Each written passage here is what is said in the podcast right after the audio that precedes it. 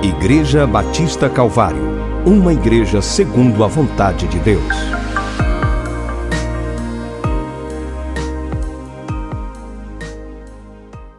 Que possamos abrir a palavra de Deus.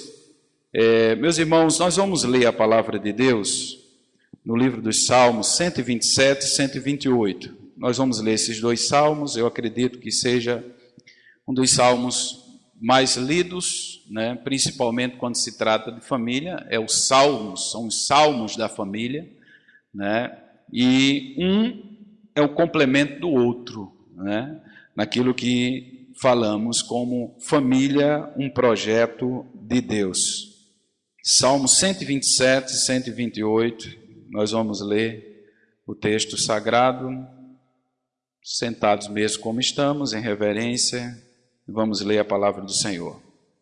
Diz assim: Se o Senhor não edificar a casa, em vão trabalha os que a edificam. Se o Senhor não guardar a cidade, em vão vigia a sentinela. Inútil vos será levantar de madrugada, repousar tarde, comer o pão que penosamente granjeastes, aos seus amados, ele o dá enquanto dormem. Herança do Senhor são os filhos, o fruto do ventre, seu galardão. Como flechas na mão do guerreiro, assim os filhos da mocidade. Feliz o homem que enche deles a sua aljava. Não será envergonhado quando pleitear com os inimigos à porta. Salmo 128. Bem-aventurado aquele que teme ao Senhor e anda nos seus caminhos. Do trabalho de tuas mãos comerás, feliz serás e tudo te irá bem. Tua esposa no interior de tua casa será como a videira frutífera, teus filhos como rebentos de, da oliveira, a roda da tua mesa. Eis como será abençoado o homem que teme ao Senhor. O Senhor te abençoe desde Sião para que vejas a prosperidade de Jerusalém durante os dias de tua vida. Vejas os filhos de teus filhos, paz sobre Israel. Vamos orar. Bendito Deus, nosso Pai. Louvamos o teu nome, Senhor. Porque estamos, ó Pai, na tua presença, na comunhão, nas orações, e, sobretudo, Senhor, diante da tua bendita palavra, que nos alimenta, que nos ensina, que nos fortalece, que nos anima e que nos orienta, Senhor, a tudo aquilo que devemos vivenciar no contexto familiar. Te louvamos, Senhor, pela família que tu nos deste. E nesta noite, que o teu Santo Espírito, o condutor das nossas vidas, Seja também, ó Deus, o condutor, ó Pai, de todas as palavras que saí da minha boca. Ó Deus, fala conosco, no nome bendito, no nome precioso do Senhor Jesus. Amém e amém. Meus irmãos, ontem nós falamos sobre o texto de Neemias, capítulo 4, e nesse texto, Neemias ali, diante daquele grande desafio, ele arma o povo diante das ameaças e coloca as famílias ali como ah, pessoas que estariam naturalmente batalhando, lutando para pelos seus. Nesta noite, naturalmente, Deus nos deu esta palavra justamente para compartilhar com os irmãos, dentro desse tema família, um projeto de Deus. E entendemos que não pode haver verdadeiramente uma família né, com um coração em Deus, vivendo de uma forma diferente ao não ser na Sua presença. Todos nós imaginamos e ontem nós falamos sobre a genealogia de Jesus, que dentro da sua genealogia nós tínhamos várias figuras tão imperfeitas, como Davi, como Raabe e tantos outros. E nós muitas vezes olhamos para a grama do vizinho e achamos, e achamos que ela é mais verde do que a nossa. Nós achamos que os problemas familiares apenas nos atingem. Nós achamos muitas vezes que a família perfeita está em outras pessoas e não em nós. Às vezes, nós pensamos que outras famílias não têm os problemas que nós enfrentamos, mas, de fato, irmãos, como eu disse ontem, não existe famílias perfeitas, mas existe um propósito de Deus, um encaminhamento de Deus, segundo a sua palavra, de como essas famílias elas devem vencer nesta batalha que Deus o colocou. Quando Deus une o homem e uma mulher, né, e a Bíblia diz que deixa o homem o seu pai e a sua mãe e se unirá uma mulher e ambos serão uma só carne. Deus assim institui a família como agora a partir daquele momento uma vida, né, em um se torna uma só carne. E é interessante podermos compreender que a família ela é essa instituição que Deus criou. Não foi o Estado, não foi a igreja, não foi o pastor, não foi o Papa, mas foi o próprio Deus que viu que não era bom o homem estar só. Então, ela é tão importante que foi criada, irmãos, mesmo antes da igreja. Por isso, aquela relação do texto de Efésios no capítulo 5, que faz a relação que o marido, o esposo, deve amar a esposa, assim como Cristo amou a igreja e a si mesmo se entregou por ela.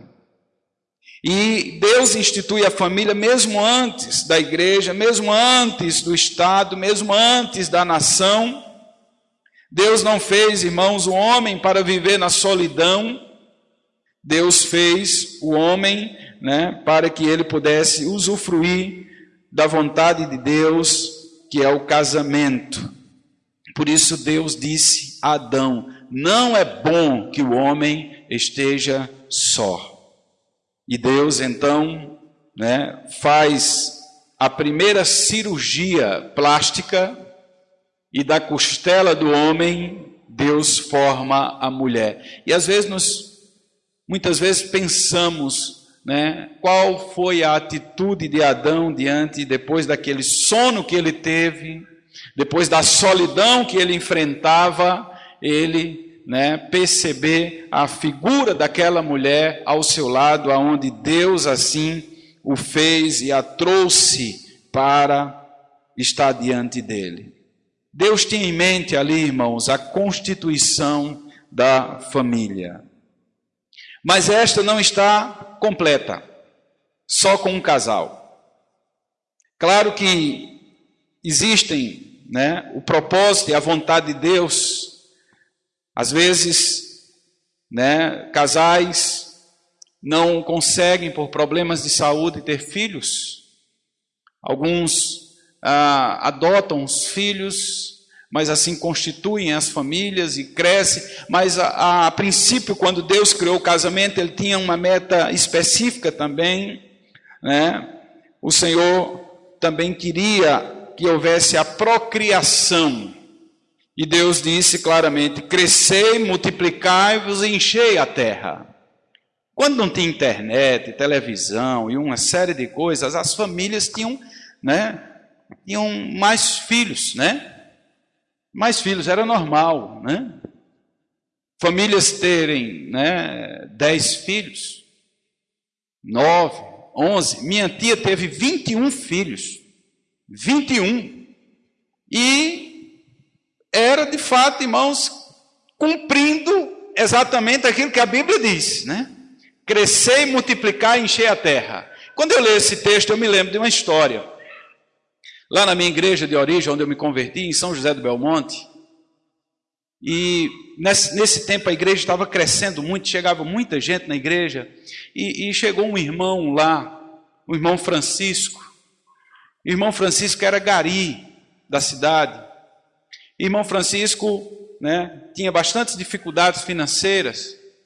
Irmão Francisco chega na igreja, ele, a esposa e oito filhos. Uma escadinha, irmãos, assim, ó. E com pouco tempo, a esposa grávida de novo, do nono filho. E o pastor ficou um pouco preocupado com a situação, porque eles passavam algumas necessidades e às vezes, né, a, a igreja tinha que chegar ali, né, e ajudar aquela família com algumas necessidades, como a igreja realmente, de fato, ela tem esse papel fundamental, né? E aí o nono filho nasceu, né? E as dificuldades, né, com criança pequena só aumentava, né? E quando foi com pouco tempo, a criança acho que não estava nem com um ano direito, a esposa dele grávida de novo do décimo filho. E aí o pastor se preocupou e disse, irmão Francisco, né? Irmãos, tem algum, alguns métodos aí, né, de, de prevenção, né? O irmão tem, tem dificuldades, né, de, de, de um tempo desse, o irmão não tem uma condição financeira e, e o irmão já décimo filho já. E esse irmão foi bíblico. Ele disse, pastor, a Bíblia diz que o homem tem que casar. E a Bíblia também diz, eu não estou fora da Bíblia. A Bíblia diz: crescei, multiplicar e encher a terra. E aí, irmãos, o pastor não teve argumento, não. Meu irmão, é, ele disse: é, de fato, o negócio está fora do controle, né? Esse irmão, irmãos, né? Hoje não. Tem famílias que já têm se programado a não ter nenhum filho. Já é uma escolha. Eu assisti recentemente uma reportagem que dizia, falavam de casais, né, normais, não tinha problema de saúde nenhum, mas era uma decisão deles de que não queriam ter filhos. Tem outros casais que dizem, olha, só queremos um, é só um mesmo. Ah, mas se tem uma menina, é bom casal. Dois, dois é o ideal. Dois é o ideal. Mas, irmãos, quando você tem o terceiro filho, chega a pressão da sociedade. Chega. Ninguém quer ter mais de dois filhos. Quando você tem três filhos, você já está fora do padrão, você já está né, tendo filho demais. Eu digo isso por experiência própria. Eita, pastor, três filhas? Mas o Senhor não vai tentar um homem. Eu disse: olha, não estou procurando homem. Né? Deixa quieto, bem-aventurado entre as mulheres. Meus irmãos, claro que Deus não instituiu o casamento apenas para a procriação. Deus, Ele instituiu o casamento para que pudéssemos realmente desfrutar da comunhão, da alegria da família. E nenhum sucesso, alguém já disse, nenhum sucesso desta terra ele compensa o fracasso no lar. Nenhum sucesso profissional, nenhum sucesso, irmãos, pessoal compensa um lar fracassado. Deus aqui, através da sua palavra, no Salmo 127, ele diz claramente, nós enfatizamos ontem, usamos este versículo como base naquele texto que nós vimos de Neemias, se o Senhor não edificar a casa, ou seja, se Deus não for a base de sustentação do nosso casamento, da nossa família, nós estamos fadados ao fracasso. Porque os fracassos que existem em muitas famílias nos dias de hoje, os divórcios que têm se multiplicado, vários, muito, cerca de 200% no Brasil, e e pasmem, e até mesmo no meio das igrejas evangélicas a coisa está insustentável, mesmo o homem sabendo que Deus instituiu o casamento para que o homem viva para sempre, até que a morte os separe. Existem até, irmãos, ah, também líderes que já têm deixado a Bíblia de lado, a palavra de Deus de lado, e tem, de certa forma, é, se acostumado com as circunstâncias. Nós precisamos ter um posicionamento forte nesta área, porque, claro que a família é uma instituição divina e a família ela nunca se acabará. Ela irá ser abalada como está sendo. Os problemas vão surgir, os ataques vão continuar sempre para que o inimigo destrua os lares. Mas Deus ainda está sob o controle de todos os homens. Deus está sob o controle da humanidade. Deus não perdeu o controle de nada da humanidade. Mas nós temos que ter um posicionamento forte nesta área, para que possamos sempre mostrar através da palavra de Deus que este caminho do divórcio, da separação, né, da destruição do lar não é um caminho bom. Os filhos, quando têm filhos, sofrem, né, ambas as partes sofrem, os problemas vão se multiplicar de uma forma muito grande. E por isso nós falamos ontem sobre a importância da Igreja de Jesus, do Evangelho de Cristo, para a restauração dos lares, para a restauração das famílias. Mas as nossas famílias, que temos o temor de Deus, que alicerçamos, que edificamos o nosso lar em Cristo, em Deus, precisamos ser exemplos para outras famílias, precisamos ser instrumentos de Deus. E a Bíblia diz: inútil vos será levantar de madrugada repousar tarde, comer o pão que penosamente granjeastes aos seus amados, ele o dá enquanto dormem. Veja o paralelo do versículo 2 com o versículo 2 do capítulo 128. O versículo 2 diz assim: Do trabalho de tuas mãos comerás, feliz serás e tudo te irá bem. Já o Salmo 127, ele diz: Inútil vos será levantar de madrugada. Ele está se referindo, irmãos, exatamente ao temor ao Senhor. Se não for Deus a base de sustentação, nós estamos perdidos. Então, Deus, ele deseja que este projeto, né, de Deus, que é a família, continue sendo edificada para vivermos, irmãos, em comunhão nós olhamos para este salmo, irmãos, e neste salmo 127 e 128, ele fala da relação do nosso temor a Deus, da, da nossa relação né, com os nossos filhos, com a nossa esposa. Ele diz que herança do Senhor são os filhos, o fruto do ventre, o seu galardão. Os nossos filhos são heranças do Senhor. Nós apenas estamos aqui né, é, por um tempo com eles. E esse tempo é um tempo que Deus cobrará de cada um de nós. O cuidado, a educação e principalmente, irmãos, o maior legado que você pode deixar para o seu filho é a sua fé, o seu temor a Deus. A maior bênção, a maior herança que você pode deixar para o seu filho não é material é espiritual. Por isso o salmista diz que a herança do Senhor são os filhos. Nós passamos um tempo cuidando deles, orientando, educando, é, introduzindo aos caminhos do Senhor, mostrando a palavra, mostrando o caminho, assim como Provérbios, no capítulo 22, versículo 6, ele diz: educa a criança no caminho que deve andar o, o provérbio Salomão não diz lá, educa o, o jovem, o adulto no caminho que deve andar. Por que ele diz educa a criança? Porque, irmãos, a fase dos quatro aos sete e, consequentemente, aos dez anos é a fase né, especial da criança ela compreender o propósito de Deus, de aprender algo. E por isso, nós precisamos investir nos nossos filhos.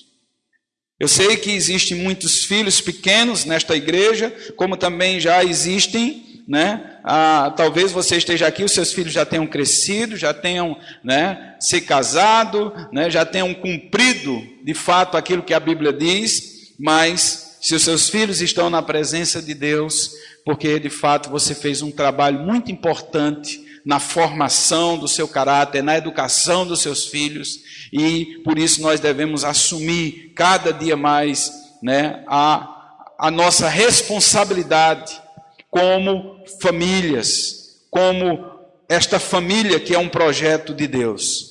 O texto, verso 4 diz: Como flechas na mão do guerreiro, assim são os filhos da mocidade. Então, Não existe, irmãos, filhos tão especiais quanto os filhos da mocidade, na mocidade, principalmente aqueles que têm o temor de Deus. O Salmo 128 fala, irmãos, do temor a Deus e a felicidade no lar. É possível, no mundo de hoje, existir uma família feliz, irmãos? É. Primeiro que a nossa felicidade, ela não depende do nosso estado né, é, conjugal. Tem gente que diz assim, eu, eu quero ser feliz, pastor. E às vezes coloca a sua felicidade no casamento. Mas você não se casa para ser feliz. Você se casa para fazer o outro feliz. E deve haver essa reciprocidade.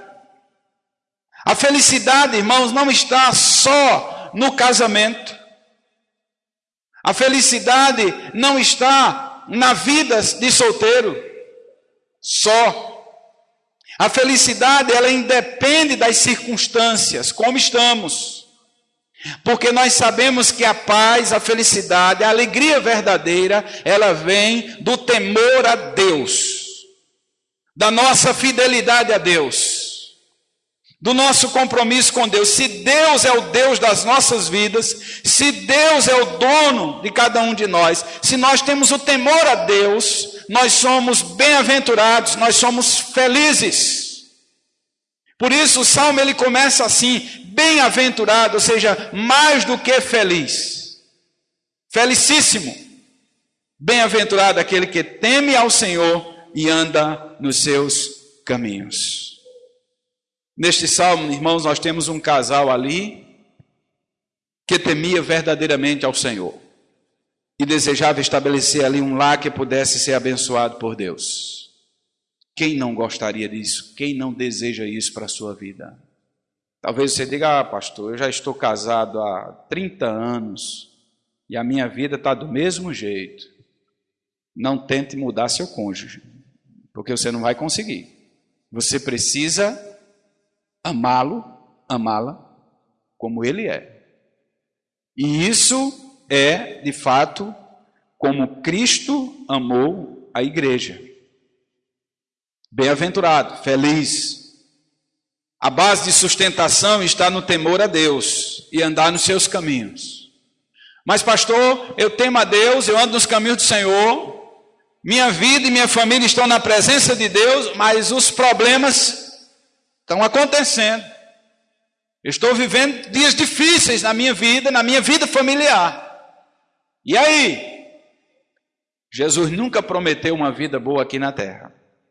Nós ouvimos muito, principalmente nos tempos de hoje, no evangelho que estão pregando por aí, mas este evangelho não é o do Senhor Jesus Cristo. É outro evangelho. Porque Jesus foi claro. Ele disse: "No mundo tereis o quê? Aflições. Mas tende bom ânimo. Eu venci o mundo." Os problemas vão continuar enquanto você estiver na terra, até porque quando eu olho para os meus irmãos personagens da Bíblia, eu não vejo nenhum vivendo uma vida de fidelidade a Deus, né, com né, tranquilidade. Todos foram provados, todos foram né, ali, de certa forma, tratados por Deus, e em muitas circunstâncias, Deus foi quem permitiu os sofrimentos como foi o caso da família de Jó, que os irmãos já conhecem. Jó perde tudo, perde dinheiro, perde os seus dez filhos, não perde a mulher, viu, irmãos? Porque tem gente usando aquele texto lá, tá vendo aí? Jó estava lá, e a mulher dele olhou e disse assim: Olha, amaldiçoa esse teu Deus e morre. Nem a mulher de Jó estava do seu lado. Irmãos, imagine se você fosse a mulher de Jó. Como estaria o seu estado emocional? Perder dez filhos? Perder todos os bens? Perder o, o vendo o marido quase à beira da morte? Como o seu estado emocional estaria se você, irmã, fosse a mulher de Jó? E ela, no momento né, de fraqueza, ela disse: Amaldiçoes teu Deus e morre. A Bíblia não diz em nenhum texto do livro de Jó, em nenhuma parte da Bíblia, que Jó né, disse assim: ah, pois tá bom, vá para lá, né, que eu vou arrumar mais uma, vou arrumar uma novinha, que você está velha demais. Porque essa moda tem pegado, viu? Tem pegado. Irmãos, eu não tenho, como diz o ditado popular, papa na língua. Isso tem acontecido e tem virado moda até, até mesmo entre líderes evangélicos. Pessoas que dizem pastores, homens de Deus. E isso tem influenciado, de certo, o mundo tem influenciado de uma forma tremenda o povo de Deus. Nós devemos influenciar o mundo, irmãos, com a palavra de Deus, com o evangelho de Jesus Cristo, com famílias edificadas, com famílias transformadas, com famílias restauradas, e não o mundo nos influenciar. A Bíblia diz que Jó, Deus restituiu o dobro do que ele tinha. E a Bíblia diz que Jó teve a mesma quantidade dos filhos que ele perdeu. Os dez, Deus lhe deu novamente. E como foi esses dez filhos, irmãos? Foi com a abençoadazinha lá, que falou, disse: Olha, amaldiçoa esse teu Deus e morre. A Bíblia não fala em nenhum outro texto que foi outra mulher, irmãos. Foi ela. Jó passou pelas aflições e os problemas maiores que você possa imaginar, no contexto familiar, mas contudo, ele não abandonou a sua fé em Deus. Ele disse: Nu saí do ventre de minha mãe, nu tornarei para lá. O Senhor deu, o Senhor tomou, bendito seja o nome do Senhor. Não importa o problema que você tenha vivido na sua família, ou você esteja passando, sempre Deus dá o escape. Jó foi abençoado por Deus, porque se manteve fiel. A Bíblia diz: em tudo isso, Jó não pecou contra Deus. Eu abri esse parênteses aqui para falar da história dele, justamente sobre esse sentido, irmãos. Bem-aventurado aquele que teme ao Senhor e anda nos seus caminhos. Sabe por quê? Porque quando o desânimo chegar, quando um problema com o filho chegar, quando um problema no casamento chegar, nós estamos, irmãos, aos pés daquele que pode todas as coisas. A Bíblia diz que os impossíveis dos homens são possíveis para Deus. Não há nada que Deus não possa fazer, irmãos. Ele pode todas as coisas. Ele pode restaurar o que você acha que não tem mais jeito. E aí o, o texto vai falar desta família. Ele diz: Do trabalho de, de tuas mãos comerás, feliz serás e tudo te irá bem. Ou seja, já o seu trabalho agora, do homem que teme a Deus, será um prazer. Né? Ele não trabalha, ele não vive para trabalhar, melhor dizendo. Ele trabalha para viver. Né?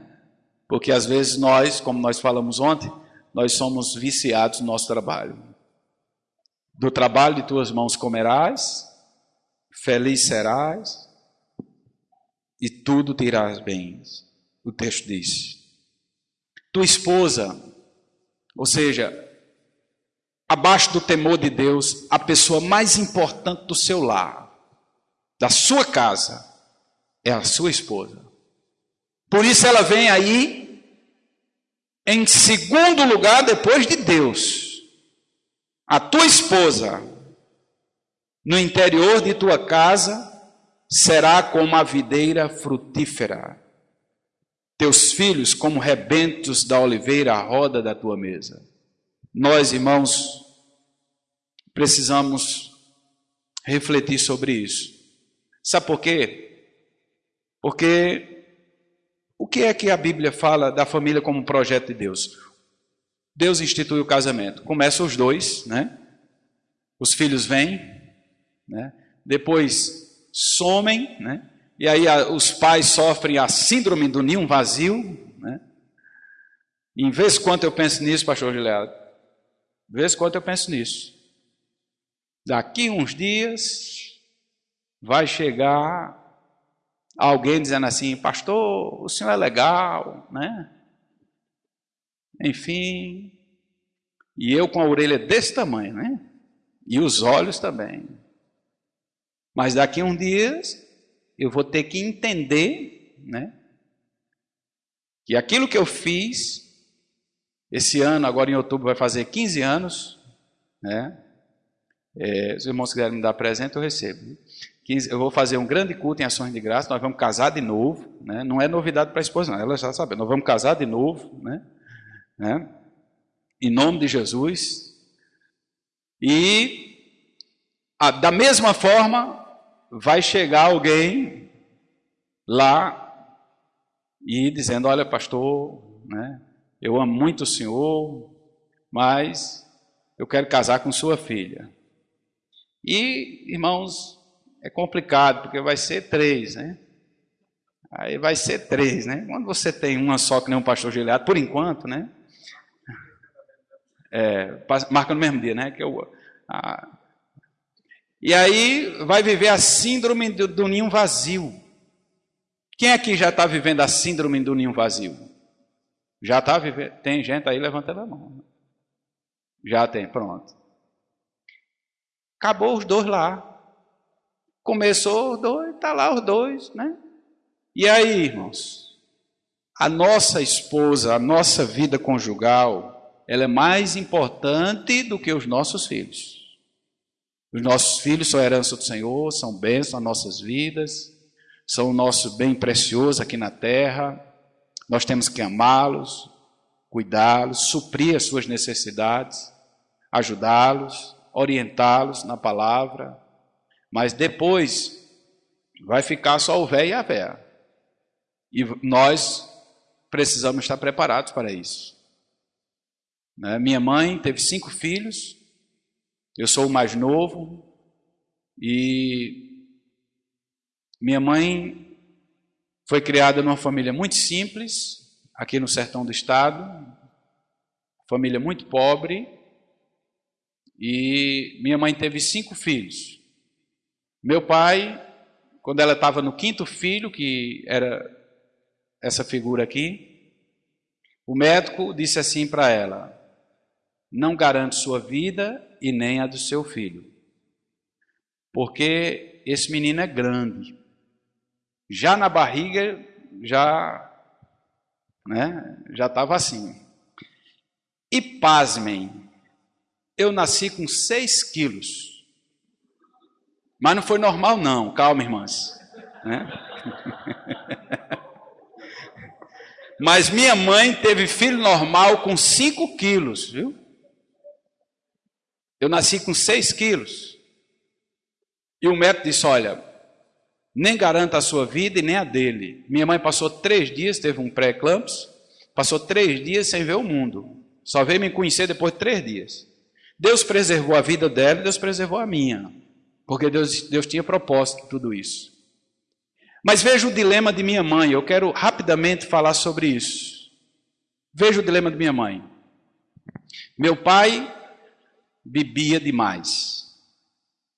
E minha mãe com quatro filhos e comigo na barriga, ainda desacreditado pelos médicos e até a própria vida dela. E ela pensava: Senhor, não quero que meu filho morra, que seja eu. Só que ela pensava: e com quem eu vou deixar esses cinco filhos com esse bêbado aí? Veja o dilema, irmãos. E minha mãe dizia assim: um dia, quando eu esses meus filhos crescerem, eu vou deixar esse homem que ele não presta. Imagine aí a situação. E Deus preservou a minha vida, né? preservou a vida de minha mãe, né? e crescemos. Minha mãe foi a primeira que conheceu o Evangelho, e meu pai, antes de conhecer, de minha mãe conhecer o Evangelho, meu pai disse assim: no dia que você disser que é crente, você vai entrar por uma porta e eu vou sair pela outra. Isso foi o que ele disse. Quero só adiantar dizer que lá na minha família só tem eu e minha mãe que somos crentes. Meus quatro irmãos não são crentes, meu pai ainda não é, mas até hoje ele não saiu, né? Até hoje não saiu de casa. E, naturalmente, né, é, o seu filho mais novo é um pastor, que sou eu. É, ele só foi duas vezes na igreja, no meu casamento e na minha ordenação pastoral. E agora, em dezembro, num, num culto fúnebre, onde um pastor amigo meu tinha falecido, e eu preguei nesse dia. Três vezes que ele foi à igreja. Mas ele tem um orgulho tremendo, porque tem um filho pastor. E onde eu chego, às vezes, com ele, ele me apresenta, às vezes não, nem me apresenta, já diz logo que eu sou pastor. Esse é pastor, é, meu filho é pastor. Deus tem trabalhado de uma forma eu lembro que no aniversário dele, uma vez, eu dei uma Bíblia a ele de presente. E eu fiquei frustrado, porque ele pegou a Bíblia que estava embrulhada num papel de presente, pegou assim, né? E disse assim: já, ele já soube o que era. Ele diz assim: Eu não sou crente, para que você me deu uma Bíblia? Só a palavra dele. Eu disse: Tudo bem, o senhor não é crente, é um presente, é o melhor presente que eu posso lhe dar. Mas eu queria que o senhor, eu não queria que o senhor é, fosse crente logo, não. Eu só quero que o senhor leia a dedicatória que eu deixei para o senhor. Está escrito aí, eu quero que o senhor leia primeiro. Tá certo, depois eu leio. Ele leu aquela dedicatória depois. Alguns meses depois, eu chego de surpresa na casa do meu pai, ele está lá com a Bíblia aberta lendo. E aí ficou todo desconcertado, né? E eu disse: se o senhor quiser, depois eu posso explicar alguma coisa, viu? Irmãos, Deus, ele tem seus planos na nossa vida.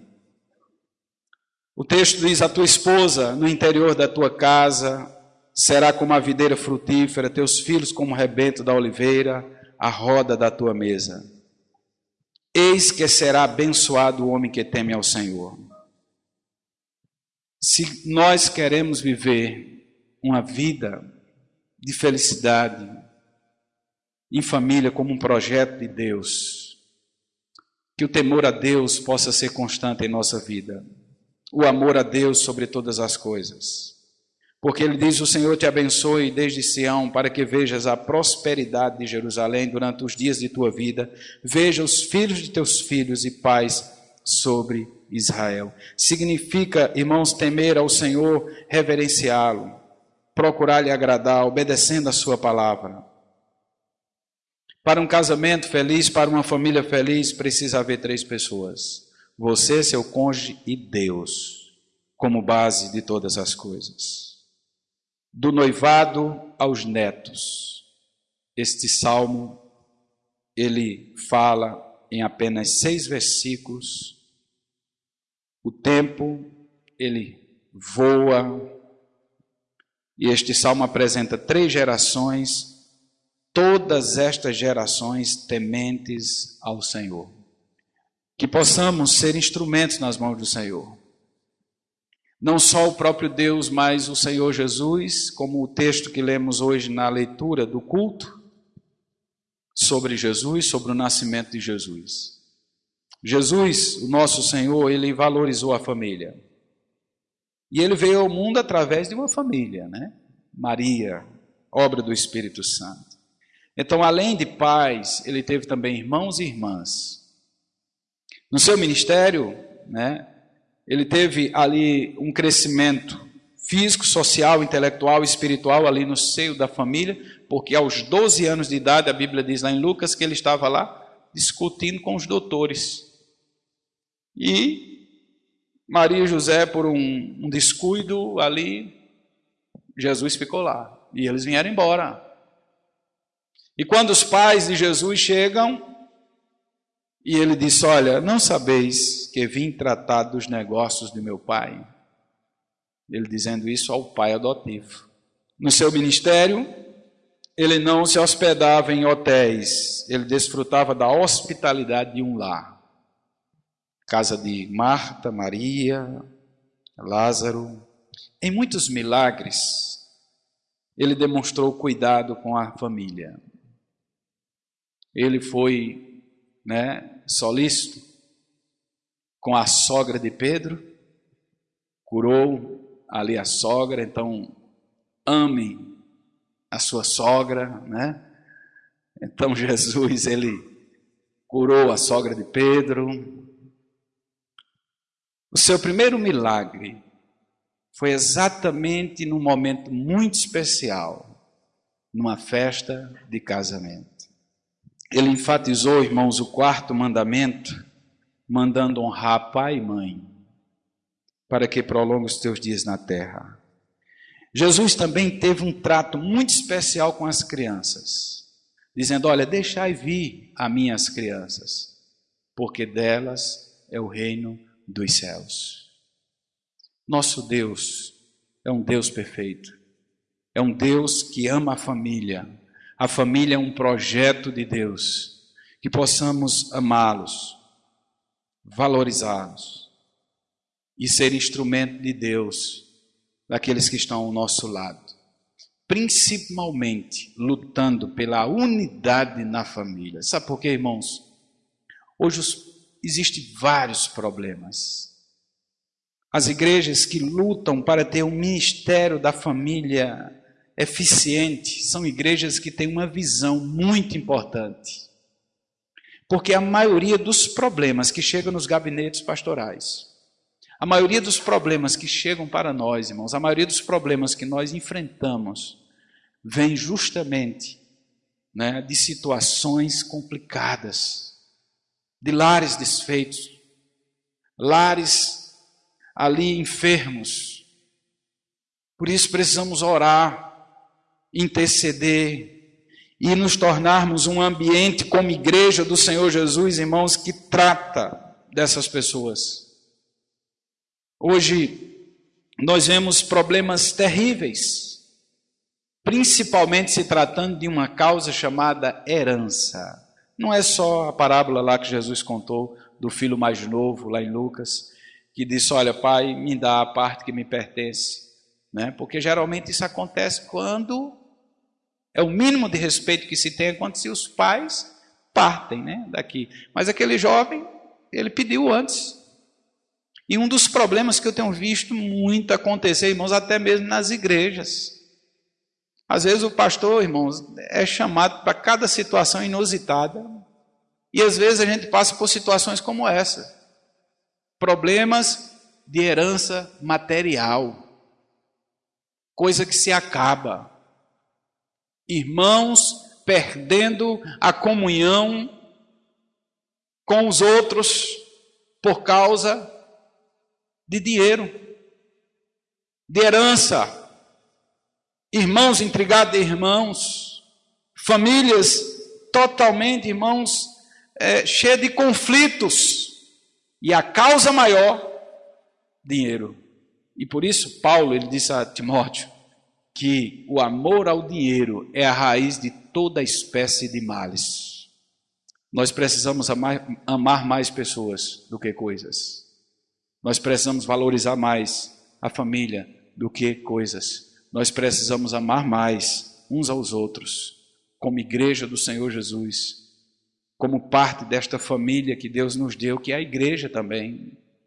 A família não está relacionada diretamente só à nossa família, né, de esposa, esposa e filhos, pai, mãe, mas também a família espiritual, ela precisa também estar edificada na rocha, desenvolvendo a comunhão, no partir do pão, nas orações. E quando nós olhamos para a igreja de Corinto, nós vemos que Paulo disse: Olha, irmãos, vocês estão se reunindo para pior, não é para melhor. Quando ele está falando sobre a ceia do Senhor, a comunhão do corpo de Cristo. A nossa reunião, irmãos, a nossa comunhão, nosso ajuntamento deve ser sempre voltados para a glória de Deus e o amor mútuo. para que tenhamos também uma família espiritual, né? Cada dia mais transformada pelo poder do Senhor. Que você nesta noite possa colocar a sua vida, a sua família no altar de Deus e possa entender que há esperança para o seu casamento, há esperança para a sua família, há esperança para a sua vida. Se Cristo for o centro, a base, se o temor a Deus, como a Bíblia diz claramente aqui, eis que será abençoado, versículo 4, o homem que teme ao Senhor. Pode ter certeza que a sua vida não será a mesma. Se você já entregou sua vida a Jesus, cada dia mais regue esta vida na presença de Deus. Se você ainda não entregou a sua vida a Jesus, entregue o seu caminho ao Senhor. Confie nele. Como diz lá no Salmo 37, versículo 5: mais ele fará. Pastor, eu queria que o meu marido viesse, eu queria que a minha esposa viesse, eu queria que os meus filhos viessem, mas faça a sua parte. Venha do jeito que você estiver, e Deus vai te usar para que você seja instrumento na sua família e entre os seus. Que Deus nos abençoe. Nós vamos orar nesse instante. Vamos colocar em pé. Que nessa oração você coloque o temor a Deus, o amor a Cristo e a felicidade da sua família no altar do Senhor. Se você está desanimado, triste, com algum problema, ore ao Senhor, coloque a sua vida no altar de Deus, coloque os seus problemas. A Bíblia diz que nós devemos lançar sobre o Senhor toda a nossa ansiedade, porque o Senhor tem cuidado de nós. Lance sobre o Senhor nesta noite a sua vida, a sua família, o seu casamento, seus filhos, a igreja do Senhor Jesus. Senhor nosso Deus, nosso Pai, louvado e exaltado seja o teu nome, Senhor, para todo sempre. Muito obrigado, Senhor, pela tua palavra, que ela não volta, Senhor, vazia. Nós temos a consciência que ela cumpre aquilo que lhe apraz. Muito obrigado, Senhor, porque tu tens nos ensinado, nos mostrado por onde nós devemos caminhar. Somos imperfeitos, Senhor, somos falhos, somos frágeis, mas o Senhor é a nossa força, o Senhor é a nossa base. Deus, nós não queremos deixar o Senhor de fora da nossa vida, da nossa família, do nosso lar. Nós temos, Senhor, a convicção de que foi o Senhor quem nos deu a família que temos. E por isso, ó Deus, nos ajuda. Ajuda cada membro, ó Deus, de nossa família a compreender a tua vontade. E que possamos, Senhor, como instrumentos teus, amá-los, respeitá-los e dedicar, ó Deus, toda a nossa vida a eles. Ó Deus, restaura relacionamentos quebrados Restaura, Senhor, os relacionamentos conjugais. Restaura, Senhor, os relacionamentos entre pais e filhos. Restaura, Senhor, os relacionamentos entre os filhos e os pais.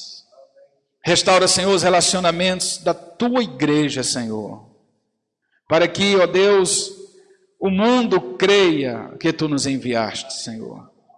A tua palavra diz que nisto conhecerão que verdadeiramente sois meus discípulos. Jesus disse: se verdadeiramente vos amardes uns aos outros. Senhor, que possamos desenvolver isso na nossa vida, na nossa família, na comunidade de fé que nós, ó Deus, vivemos. Amar uns aos outros, para que o teu nome seja exaltado. Muito obrigado, Senhor em nome de Jesus. Amém e amém.